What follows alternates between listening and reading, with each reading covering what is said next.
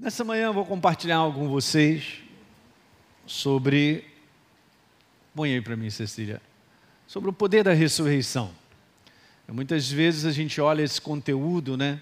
Assiste os filmes da Páscoa, da Paixão de Cristo, que mexem com a gente, né? Emocionalmente, de ver. Exatamente isso. Esse sacrifício também humano, ele, ele aconteceu.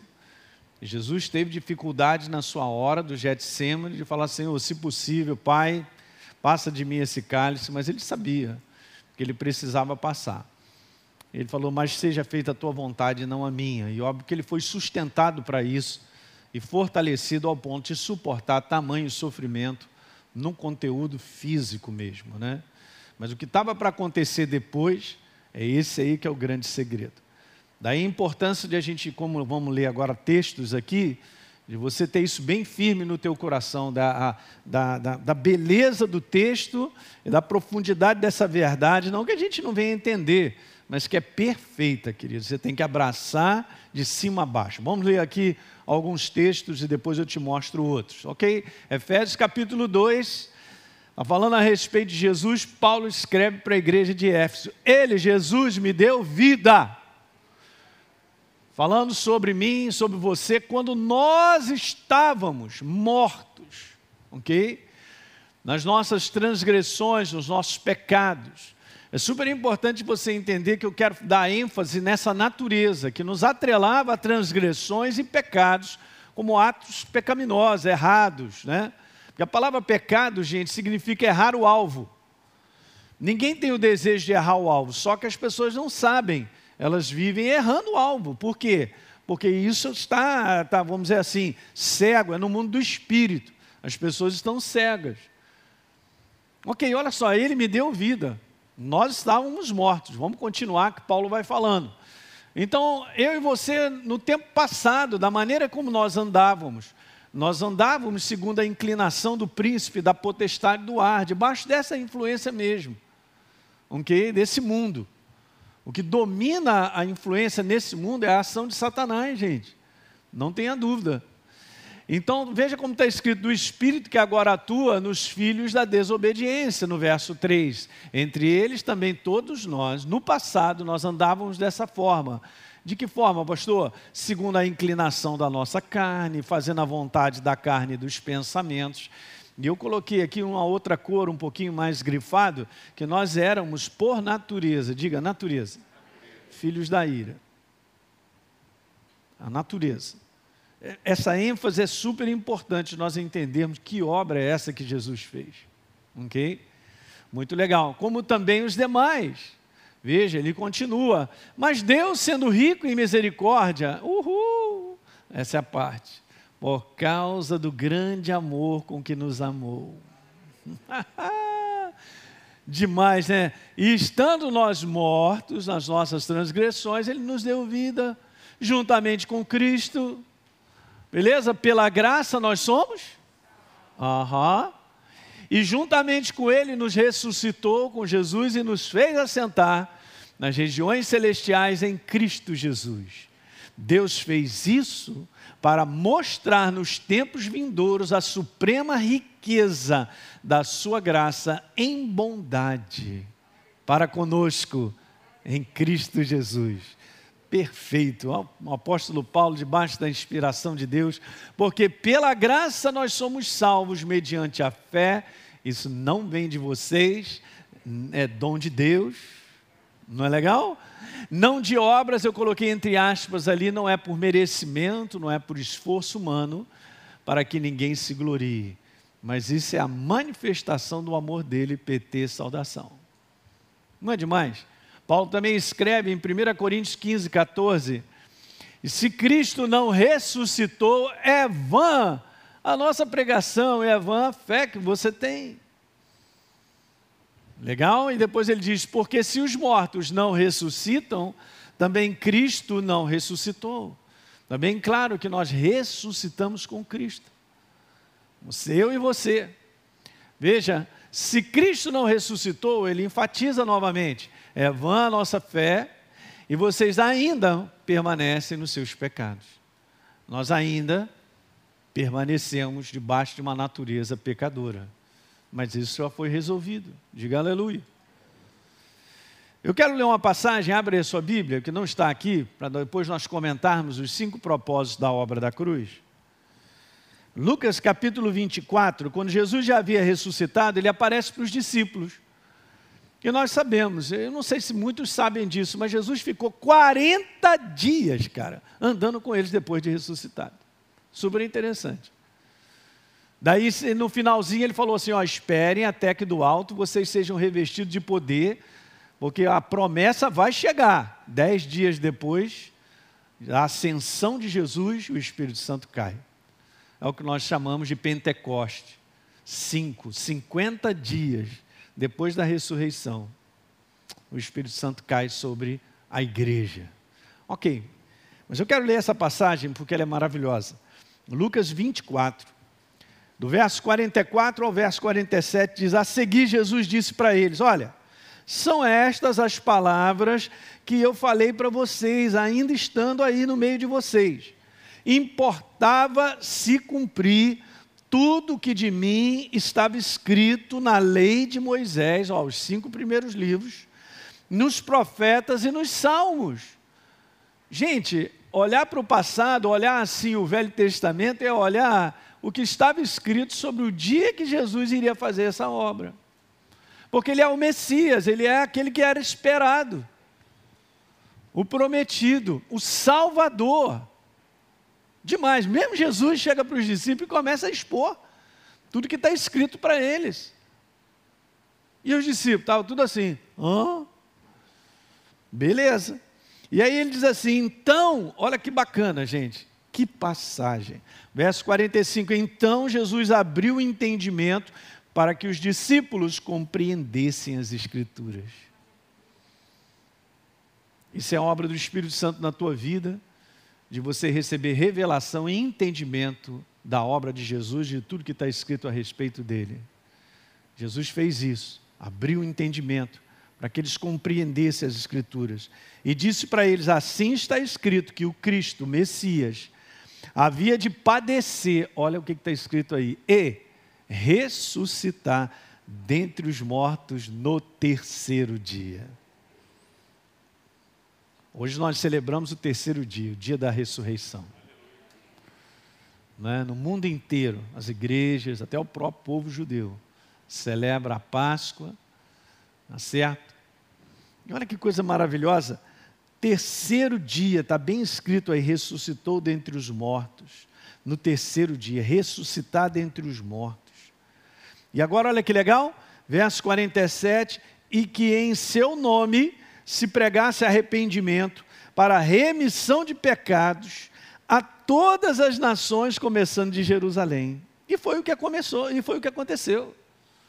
De lá começou a se pregar o evangelho, espalhou pelo mundo inteiro. Aleluia. Demais, né? Para que as pessoas crescem no que Jesus fez como Messias, como Salvador da humanidade. Você entende? Então vamos dar uma olhadinha. Eu vou começar logo com o primeiro, que esses são os cinco que eu identifico que são importantes para que seja uma base da gente ficar em pé. Hoje nós estamos aqui, na maior liberdade, na maior firmeza, por causa dessa obra. E aí estão os propósitos que nós temos que ver, porque eles são maiores do que a gente possa imaginar. Muitas vezes a gente tem uma noção só física, um sofrimento de Jesus, tadinho e tal, ressurreição, mas eu estou entendendo bem isso? O que, que aconteceu comigo? O que, que aconteceu no mundo do espírito, do qual Deus tomou de volta a autoridade que não estava mais na mão dele de deter a humanidade, porque pertence a ele. Olha que legal. Então vamos ver o primeiro. Propósito da cruz era o grande plano do amor de Deus para resgatar o homem. Por que, que eu coloco dessa maneira, gente? Porque é o seguinte: não existiria obra da cruz se o amor de Deus não se manifestasse. Eu vou repetir: não existiria a obra da cruz se o amor de Deus não se manifestasse. Mas como ele é amor, ele não carrega uma sacola, ele se manifestou. E esse era o grande plano desconhecido da humanidade, desconhecido até, eu acredito, no mundo do espírito, guardado ali em segredo, de que o próprio filho dele seria o sacrifício perfeito. Você entende que ele vem? Gente, olha a descrição quero que você leia aqui comigo rapidinho, em Filipenses capítulo 2, de como Jesus ele se esvazia. E aí Paulo dá essa descrição maravilhosa. No verso 6, falando sobre Jesus. Subsistindo em forma de Deus, não julgou, verso 6 do capítulo 2 de Filipenses, como usurpação ser igual a Deus, mas olha, antes a si mesmo se esvaziou, assumindo a forma de servo, tornando-se em semelhança de homens, e reconhecido em figura humana, a si mesmo se humilhou, tornando-se obediente até a morte. Morte de quê? É isso aí. Então, essa obra é a prova do amor de Deus por nós. Eu sempre tenho ensinado isso para você. Não queira sentir o amor de Deus, creia. Porque se você é uma nova criatura, diga aleluia. Essa é a prova que Deus te ama. Aleluia. Então, e amar é uma manifestação contínua. Porque Deus continua existindo. Se Ele existe, Ele ama. Ele se manifesta. Não é período, ah, estou de férias, olha, mundo, eu saí de férias, eu, Espírito Santo e Jesus, aleluia, vamos para o Caribe. Não existe isso. É a manifestação contínua dele. Então é super importante não botar ênfase em sentimento, mas botar ênfase na crença, simplesmente. Deus foi para a cruz porque nos amou. Conhece lá? João 3,16, porque Deus amou o mundo de tal maneira que deu seu Filho unigênito para todo que nele crê não pereça, mas tenha vida eterna. Uhul, glória! Esse é o primeiro propósito. Sem esse, os outros não existiriam. Romanos 5,8 diz: Mas Deus prova. Pode prestar atenção. Romanos 5,8, você pode só anotar depois você ler. Mas Deus prova o seu próprio amor para conosco pelo fato de ter Cristo morrido por nós, sendo nós ainda pecadores. Glória a Deus! Pastor, não senti nada. Beleza, mas você creu, eu criei. Eu fui transformado porque criei, não porque senti. Uau! Não é verdade? No 1 João 4, verso 8, diz assim: Nisso se manifestou o amor de Deus em nós, em haver Deus enviado seu único Filho para vivermos por meio dele. Verso 9: Nisto consiste o amor, nisto consiste o amor, não em que nós tenhamos amado a Deus, mas que ele nos amou. Amou o ponto de fazer essa obra na prática, de promover há dois mil anos atrás o resgate da humanidade. Palavra muito própria, pagou um preço para a liberdade da humanidade. Meu Deus, gente, que coisa maravilhosa. O livro de Hebreus diz lá que nós estamos numa redenção eterna. Hum. É demais, né? Então, eu vou colocar algo aqui que eu gosto dessa frase, porque ela é importante. Deus criou o ser humano com a finalidade de amá-lo.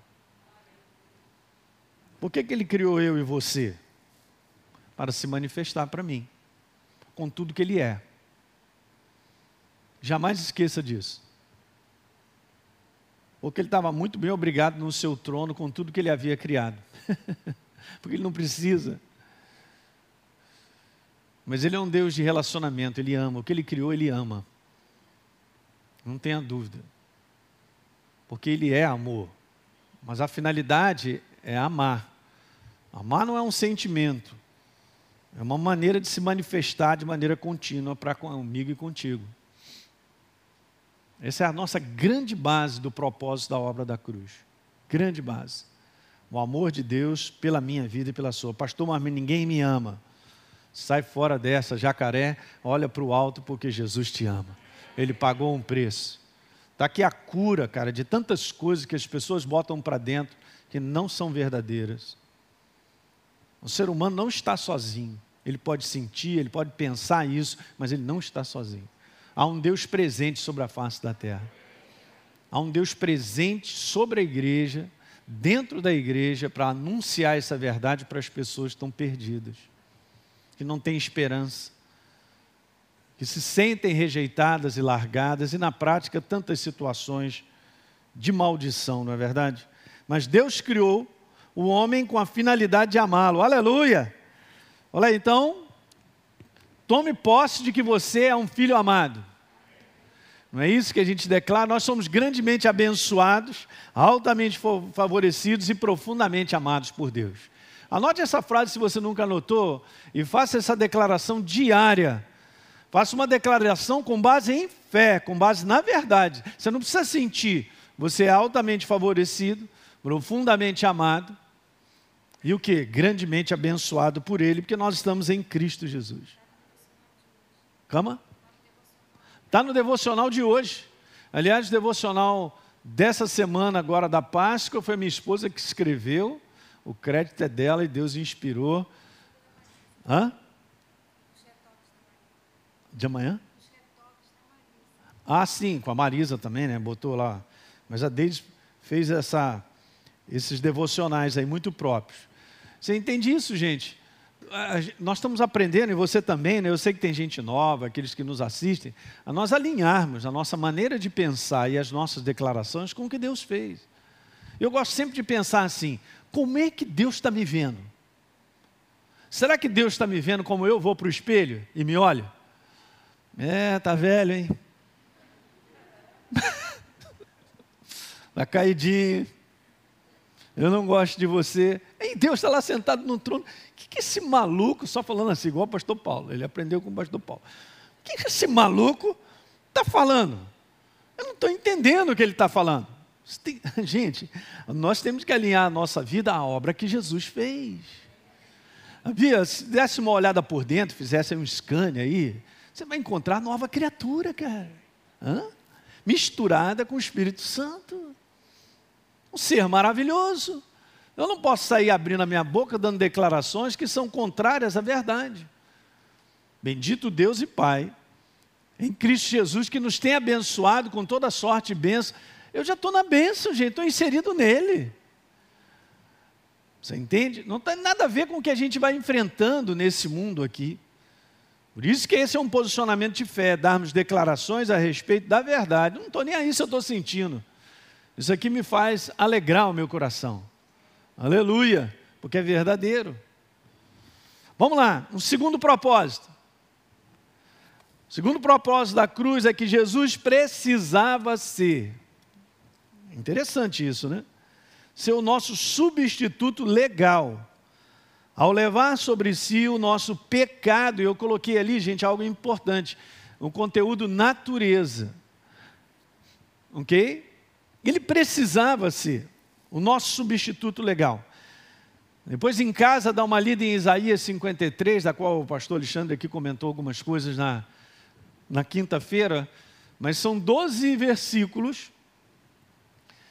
E a partir do verso número 4 até o verso número 12, 11 vezes é citada a substituição.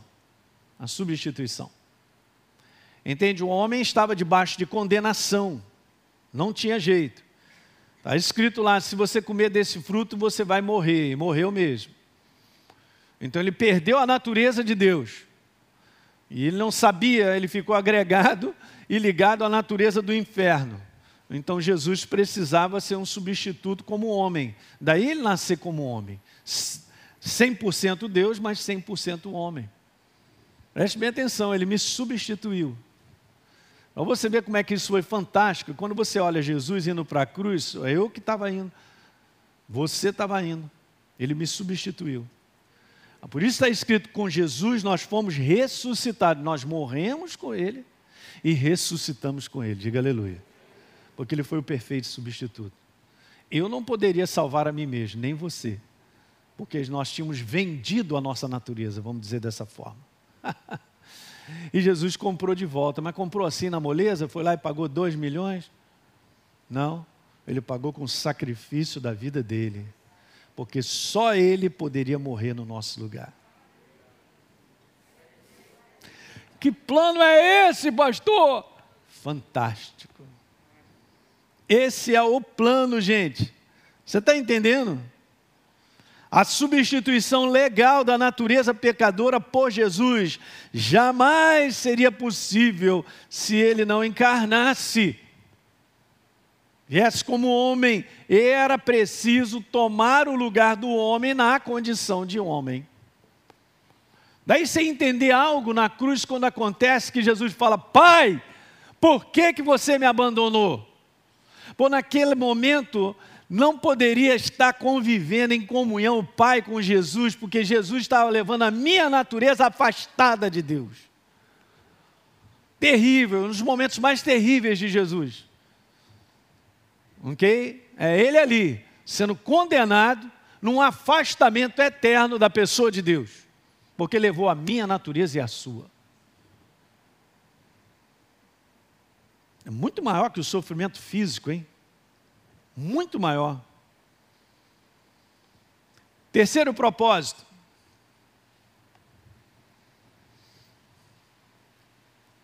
Terceiro propósito da obra da cruz era que Jesus estava para ser feito exatamente isso: pecado.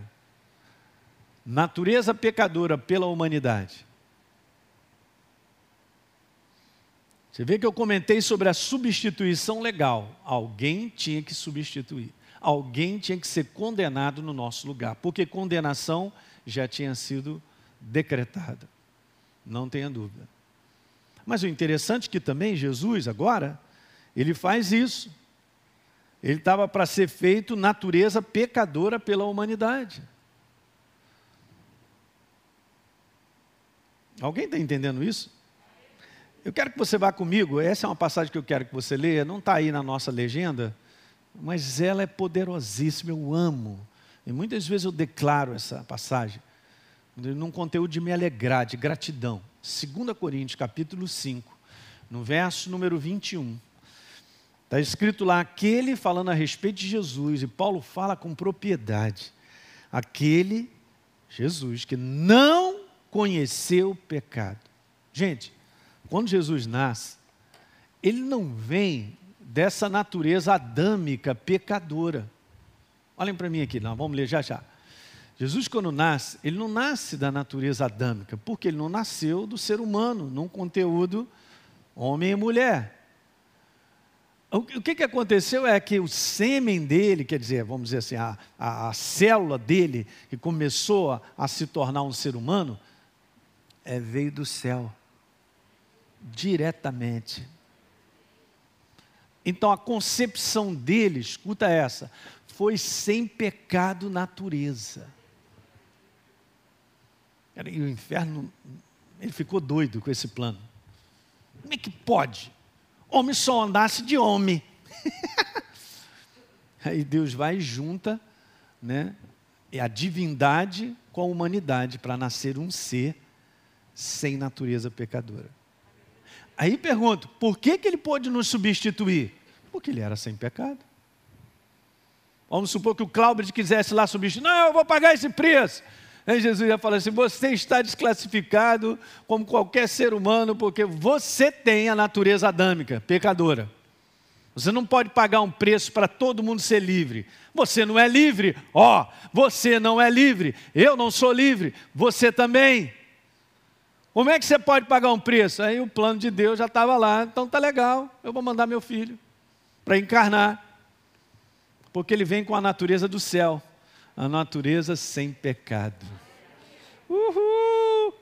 E aí se apresenta como homem, pai, então ah, estou aqui, beleza, não vem da descendência de Adão, né, dessa natureza adâmica pecadora, mas eu trago a tua, porque eu sou do céu, essa natureza sem pecado então eu me ofereço como perfeito sacrifício.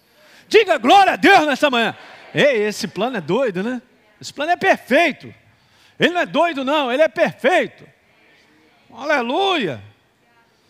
Você entende isso? Agora a gente pode entender. Olha lá, ó. aquele que não conheceu o pecado, ele não tinha natureza pecadora, então Deus o fez natureza pecadora por nós, para que nesse sacrifício, nele, nós fôssemos feitos a justiça de Deus. Simples assim. Mas dolorido e sofrido para Jesus, porque Ele nos amou. Que obra, gente. Veja, gente, eu quero colocar isso aí. Jesus precisou assumir, como homem, a natureza do pecado na cruz. Por isso ele foi o perfeito substituto. Ele deu a vida dele para que eu e você tomássemos posse, mas ele levou a nossa. Você entende que a penalidade tem que ser cumprida? A penalidade foi cumprida na condenação de Jesus, levando a natureza pecadora da humanidade. Ó, demais, gente, plano perfeito. Aliás, essa música é maravilhosa, né? A cruz vazia, plano perfeito. Meu Deus, está consumado em Jesus. Meu Deus. Jesus precisou, gente, assumir como homem a natureza do pecado na cruz, para que a humanidade fosse liberta dessa natureza que nos atrelava a uma condenação eterna no inferno, nos atrelava à natureza do capeta, do inferno. Daí a gente entender como nova criatura que eu não tenho nada mais a ver com o inferno, com as trevas. Daí a gente entender que essa obra produziu verdadeira libertação de uma velha natureza. Eu quero te falar, se você é uma nova criatura e está aqui, você está me assistindo aí, você foi liberto. E nós temos que engrandecer e levantar essa natureza nova, liberta. É óbvio que a gente vive num mundo decaído, de várias situações que tentam nos prender, na nossa alma, em situações que a gente vive do ponto de vista natural, mas nada disso é a definição da nossa vida. Eu sou um ser espiritual livre da condenação do inferno, das trevas, não pertenço a Satanás, eu sou de Jesus, o Rei da Glória. Sou filho do Deus Altíssimo. Como é que Deus pode olhar para mim e falar: Esse é meu filho, no qual eu tenho prazer? Porque eu tenho o DNA dele, eu tenho a natureza dele. Você não pode chegar e dizer para uma pessoa que é seu filho se não tem o seu DNA. Você pode considerar. Pode até abraçar como filho, mas de DNA, natureza não tem, mas você e eu temos. Não se engane, hein? Olha aí, presta atenção. Se tirar o teu sangue, vai tirar o DNA do céu. Você vê que são coisas, gente, que a gente assuma por fé. A gente não assume porque a gente está sentindo, é, pastor? Eu estou é, sentindo muita coisa, que eu estou num combate violento. É isso aí. Agora, tu imagina o soldado lá no campo de batalha sentindo uma opção de coisa. Ele não vai fazer um bom combate. Esquece tudo que está sentindo e faz o combate. Então, o que valida, gente, toda essa verdade é a nossa crença de coração no que foi feito. Eu não serei liberto. Diga comigo, eu não serei liberto. Eu fui liberto. Hum. Então você tem que ter consciência alta do ser espiritual que você é. Eu não tenho nada a ver com as trevas. Tem que passar do outro lado da rua. Comigo não. Olha lá, ela é o filho de Deus lá. Ah, o filho de Deus lá. Ele sabe. Mas a gente sabe. Nós sabemos bem definir a nossa natureza. Nós temos bem consciência dessa definição de quem nós somos. Eu vou te falar, o inferno fica falando para você, você é um coitadinho, você não é coitadinho, não tenha pena de você. Ok? Não deixe ele jogar isso na tua cara. Você é filho do Deus Altíssimo. Ó, você pode estar passando uns dias até difíceis. Ok? Ah, pastor, nunca passei dias tão difíceis. É mesmo? Você continua sendo filho do Deus Altíssimo, liberto pelo sangue do Cordeiro. É assim que você tem que se ver todos os dias. Eu não estou desamparado, os anjos estão comigo, eu faço parte da família de Deus. Posso ler uma passagem maravilhosa que não está aí na nossa legenda, mas acompanhe comigo. Efésios capítulo 2. Uhul! Eu tenho que dar um ru porque eu não aguento. Chakra lá baixai, aleluia. Olha aí. Vou rodar, aleluia. Capítulo 2 de Efésios, gente. Veja aí verso 13, mas agora em Jesus Cristo, vocês que estavam longe, vocês foram aproximados pelo sangue. Porque Ele, Jesus, é a nossa paz. Hã? O qual de ambos falou sobre os gentios e os judeus, botou todo mundo na, na humanidade numa, numa, num só conteúdo, né? Tendo derrubado a parede da separação que estava no meio, a inimizade, aboliu na sua carne a lei dos mandamentos na forma de ordenanças, para que de dois criasse um em si mesmo, um novo homem. Diga, novo homem. Novo homem. Novo homem. Ei, é a nova criatura. Esse é o ser, e reconciliar-se ambos em um só corpo com Deus por intermédio da cruz. Então, olha que legal o verso 18, porque por ele ambos temos acesso a quem? Ao Pai. Ao Pai, em um espírito. Assim você não é mais estrangeiro, Elinho, você não é peregrino, você agora é concidadão dos santos e, e você é da família de Deus. Gente, todas as hostes celestiais que estão aqui presentes, e eu sei que estão, do lado de fora também, e aqueles que te guardam, aqueles que estão no mundo, Hã? preste atenção, eles não são isso do que você é. Eles são outro ser criado por Deus, não a imagem e semelhança de Deus. Está escrito na Bíblia, no livro de Hebreus, que eles servem aos santos que somos nós. E está escrito que nós um dia vamos julgar os anjos. Isso não é para a gente ficar orgulhoso, é para a gente ficar com temor, é para a gente ter gratidão todos os dias, encaixar a gente no lugar certo. Mas eu assumo e você tem que assumir quem você é em Cristo Jesus. Eu sou da família, eu não tenho a menor dificuldade em pegar isso que eu já peguei no meu coração. Você entende isso, gente? Não tenha dúvida disso diante de ameaça, de tudo que você pode enfrentar. Você é da família. E o que eu saiba, Deus cuida dos seus filhos, cara.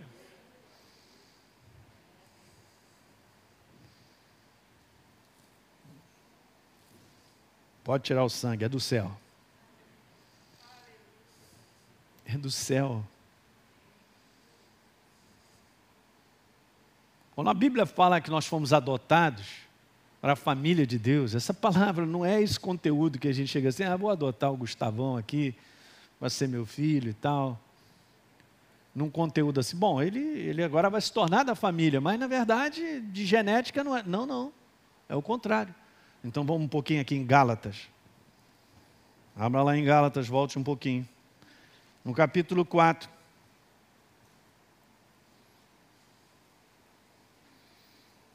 Falando a respeito de Jesus, no verso 5, para resgatar, Gálatas 4, 5, os que estavam sobre a lei, a fim de que recebêssemos a adoção de filhos, ó, ó, resgatar, está falando de natureza, diga assim, natureza. Esse é o cerne da questão da obra da cruz, natureza. Troca de natureza, substituição de natureza, ok? Então, beleza, a fim de que recebêssemos a adoção de filhos, verso número 6. E porque vocês são filhos.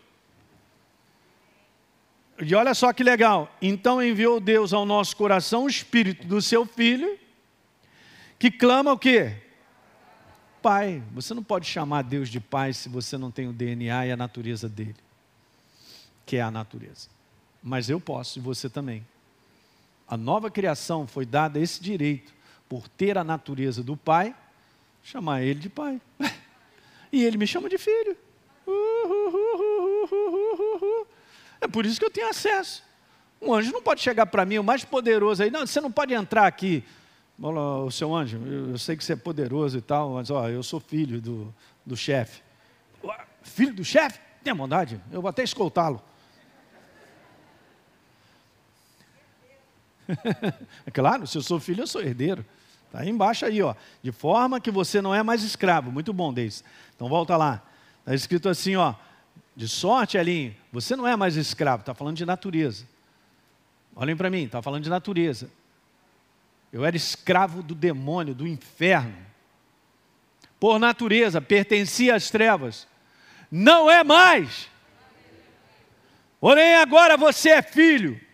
E sendo filho, você é herdeiro. Olha a troca da natureza quando eu recebia Jesus como Senhor e Salvador. Esse é o poder da nova criatura. Eu não sou melhor do que ninguém, mas eu recebo o direito dessa obra, dessa resgate maravilhoso, e assumo quem eu sou. Não, eu estou sentindo, ah, vamos sair dessa criancice, igreja. Ok? Vamos crescer, porque é tempo de assumirmos quem nós somos. Eu não sou melhor, mas eu sou filho. E nós somos ministros da reconciliação sobre a face da terra, para apresentar para outras pessoas o mesmo sacrifício. Porque Deus não faz acepção de pessoas. Sabemos disso, está escrito. Romanos capítulo 3. Aleluia. Jesus precisou então assumir como homem a natureza do pecado. É isso mesmo. Para que a humanidade fosse liberta dessa natureza. Então, se veja todos os dias pelo Espírito liberto. Diga aleluia. Somos libertos. Romanos 6, 22 diz lá assim: Agora, porém, libertos do pecado, da natureza, ó, libertos, agora, porém, libertos, transformados em quê? Servos de Deus. O fruto que vocês escolhem agora é para santificação. E o fim, nesse caso, é a vida eterna.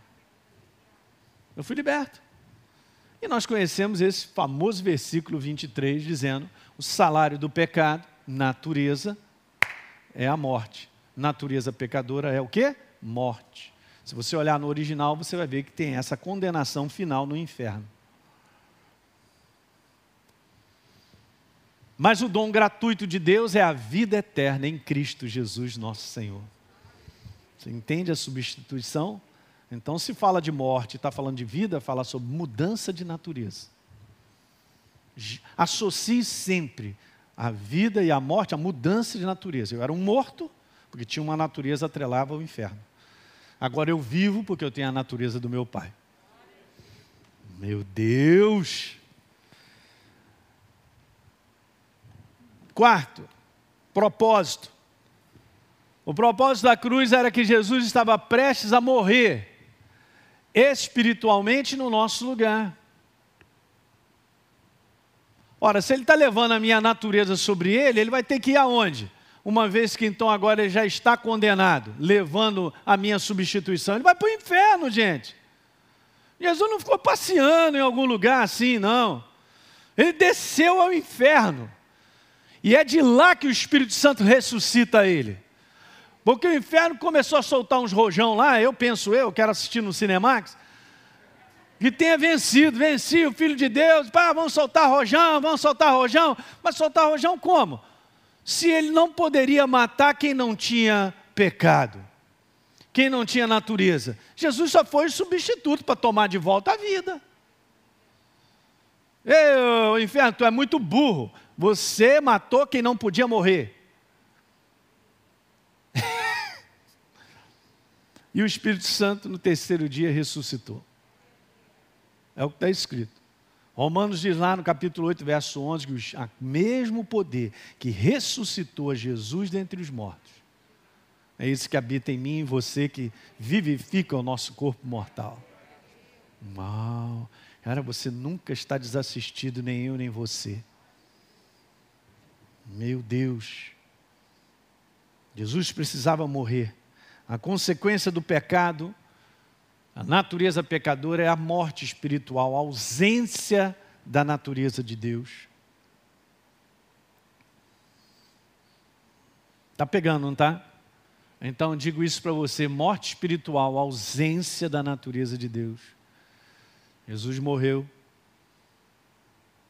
ele estava levando a minha natureza, que estava afastada de Deus, ele me substituiu. A ressurreição que trouxe a vitória sobre a morte foi a ressurreição da morte espiritual. Do qual a palavra de Deus diz lá em Colossenses, anote só, eu quero ler para você, o pessoal que está me assistindo. No capítulo 1, verso 18, falando sobre Jesus, ele é a cabeça do corpo, que é a igreja. Hum. Ele é o princípio. É super interessante quando o apóstolo Paulo escreve dessa forma: o primogênito de entre os mortos. Peraí, primogênito. Então, peraí, ele é o primeiro a nascer dos mortos espirituais. Exatamente. Porque ele foi o primeiro, nós ressuscitamos com ele.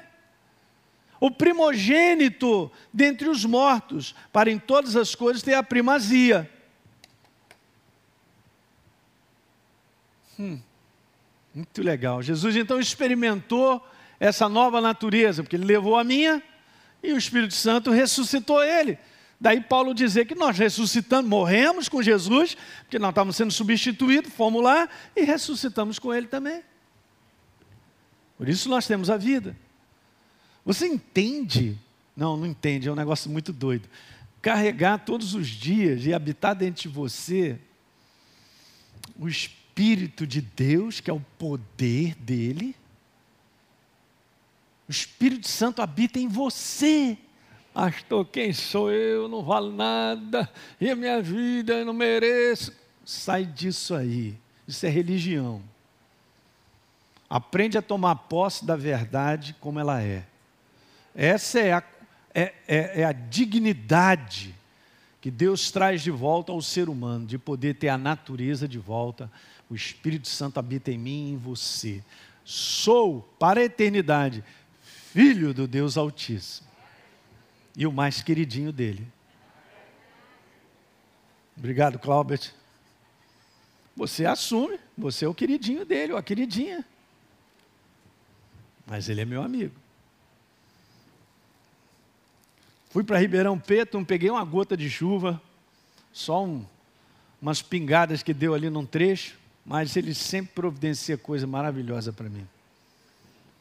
Você tem que usufruir mais disso aí, gente. Hã? Diga assim, eu sou o queridinho de papai. É, pastor, sai meio xoxo, porque eu me sinto. Esse é o problema, né? E eu não sinto isso, pastor. Eu não vou falar aquilo que eu não sinto. Está errado. Você tem que falar aquilo que você crê toda hora. Isso aí abraça e ajeita o que você sente. Te equilibra. Uhul! Faz aí um uhul. Então, quinto e último para a gente terminar nessa manhã, simples, o propósito da cruz era e Jesus ressuscitaria da morte espiritual, trazendo de volta a vida e a natureza de Deus. Cada um deles está na sequência. Se você ler e for entender o propósito, ele é um só. Mas eu dividi em pontos para você ver como é que Deus trabalhou na cruz do Calvário isso. Mas é uma coisa só. Não é maravilhoso, gente? Não é maravilhoso a gente entender que Jesus, ao ressuscitar, ele se tornou o primeiro de uma nova criação? De outros que creram, segundo, terceiro, quarto, quinto, sexto, e assim vai. Dos milhões. E no momento de bilhão. Ainda a gente vai chegar para crescer dentro disso. O pecado se tornou justiça. Uau! A natureza pecadora. E a morte se tornou vida. Meu Deus.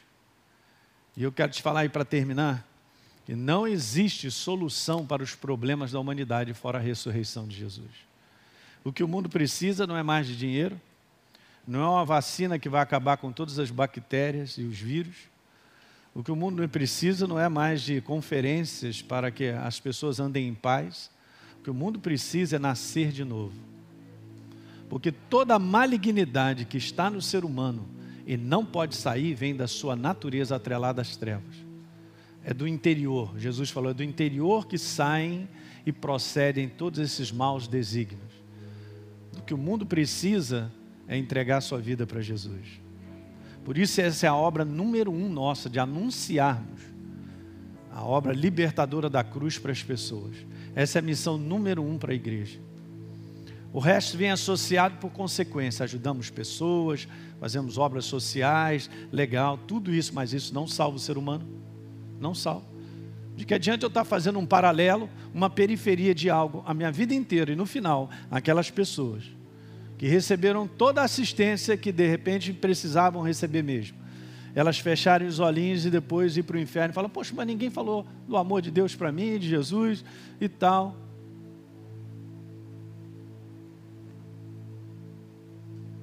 Qual é a solução dos problemas da humanidade? Qual? Se entregar a Jesus e se tornar uma nova criatura. Do rei ao escravo, da criança ao velhinho. Não tem classe social, não tem nada. Todo mundo tem que passar por isso aí, ó. Aí será transformado numa nova criatura. Pronto, aí Deus começa a reinar. E Deus reina através do ser humano. Assim como o inferno reina através do ser humano. Alguém está pegando isso nessa manhã? É isso aí. Então vamos embora ficar de pé, pastor. Muito bem. Você que assistiu esse vídeo e foi gerado fé no teu coração, eu simplesmente quero fazer um convite para que você receba a Jesus como Senhor e Salvador. É muito simples. Basta apenas você abrir o teu coração sem reservas, acreditando nessa obra feita na cruz do Calvário, onde Deus liberou o perdão dos nossos pecados, para que a gente possa ser transformado numa nova pessoa por dentro. Então, simplesmente, abre o teu coração e, em sinceridade, repita comigo essa oração. Diga assim comigo: Senhor, eu entrego a minha vida em tuas mãos nesse exato momento com toda a sinceridade do meu coração, me abro para receber a Jesus como Senhor e Salvador da minha vida. Escreve meu nome no livro da vida. Cancelo o meu passado porque não te conhecia, mas a partir de hoje eu vou andar contigo todos os dias da minha vida. Amém. É simples, é dessa maneira.